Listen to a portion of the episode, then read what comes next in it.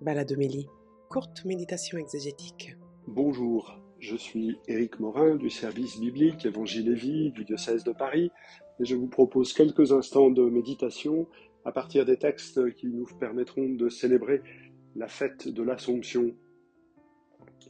Euh, au milieu de l'été, une petite fête de la résurrection, et pour pouvoir devenir avec Marie ensemble les fils et les filles du Magnificat pouvoir faire nôtre la prière de Marie.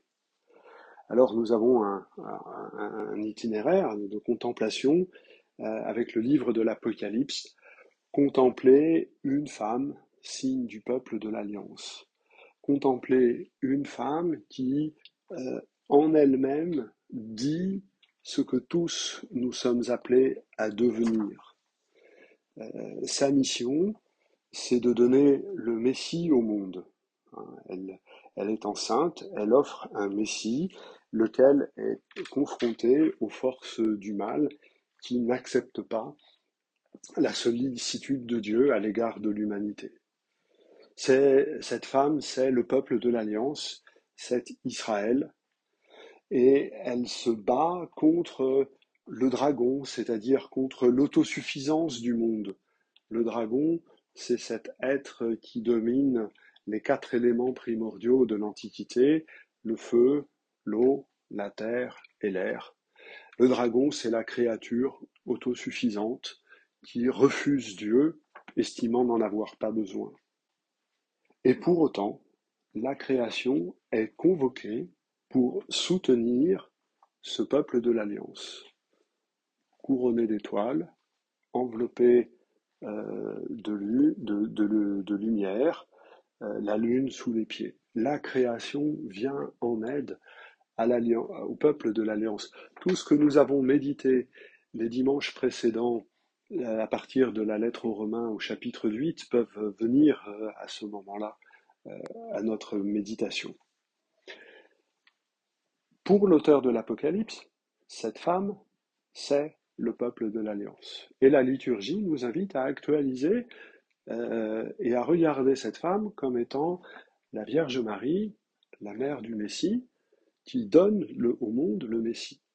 C'est une interprétation qui s'impose puisque c'est la liturgie qui nous la propose, mais qui ne contredit pas le texte.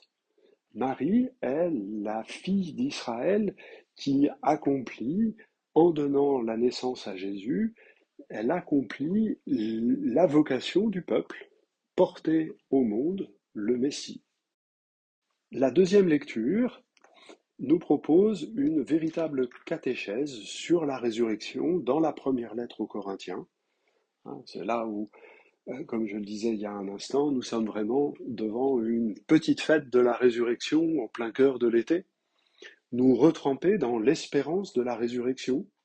Jésus-Christ est le premier ressuscité parmi ceux qui sont endormis. Premier ressuscité, qui dit premier dit deuxième. L'expression littérale, c'est prémisse.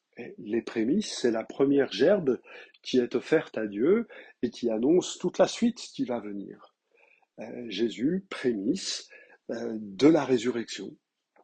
Nous sommes endormis dans la mort, nous serons endormis dans la mort, et euh, la résurrection de Jésus sera le réveil qui nous permettra d'être associés à, sa vie pour, euh, pour l'éternité. Et à partir de là commence la description du portrait d'une humanité nouvelle. Il y a une vieille humanité en Adam, euh, une humanité mortelle, une humanité désobéissante. Et il y a une nouvelle humanité en Christ, une humanité offerte au Père, soumise au Père, une humanité fraternelle, une humanité qui se laisse renouveler par l'espérance de la résurrection. Et nous avons un choix à faire. Voulons-nous vivre en Adam, comme Adam, en fils d'Adam, ou voulons-nous vivre en Christ, comme le Christ, en frère de Jésus-Christ?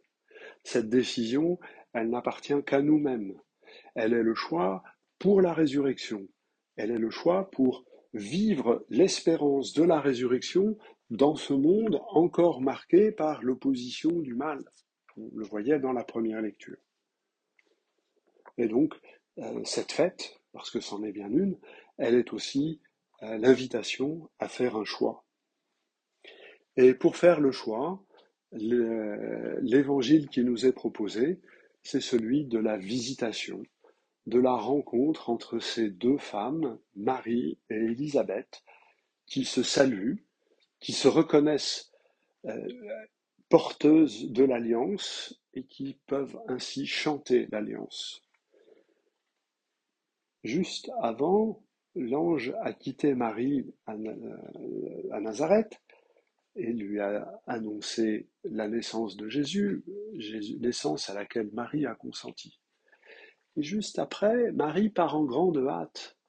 Et donc la salutation d'Élisabeth, quelques jours après la visite de l'ange, la salutation d'Élisabeth est la première parole humaine qui atteste la réalité de la conception de l'enfant Jésus dans le sein virginal de Marie. Aucune trace n'a encore été donnée.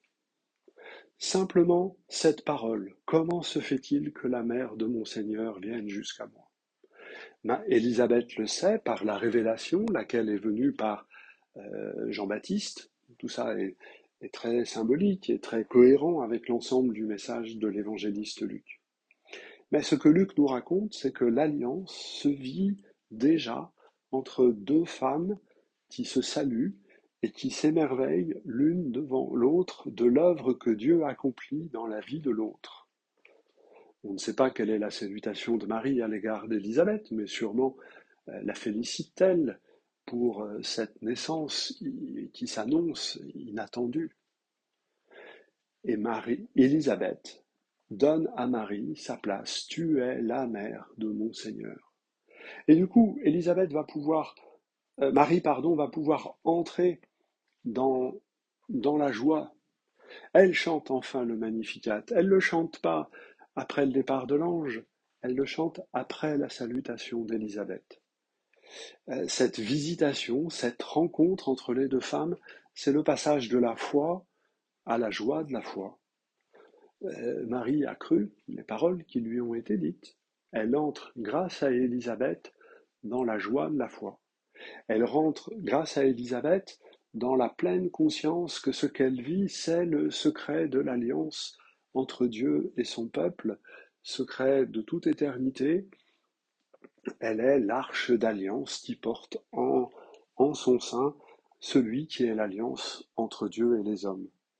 Ainsi, euh, en reprenant le chant de Marie, mon âme exalte le Seigneur, exulte mon esprit, mon Dieu, mon Sauveur, on inscrit notre existence dans cette alliance qui est une promesse de vie, de résurrection et de vie éternelle.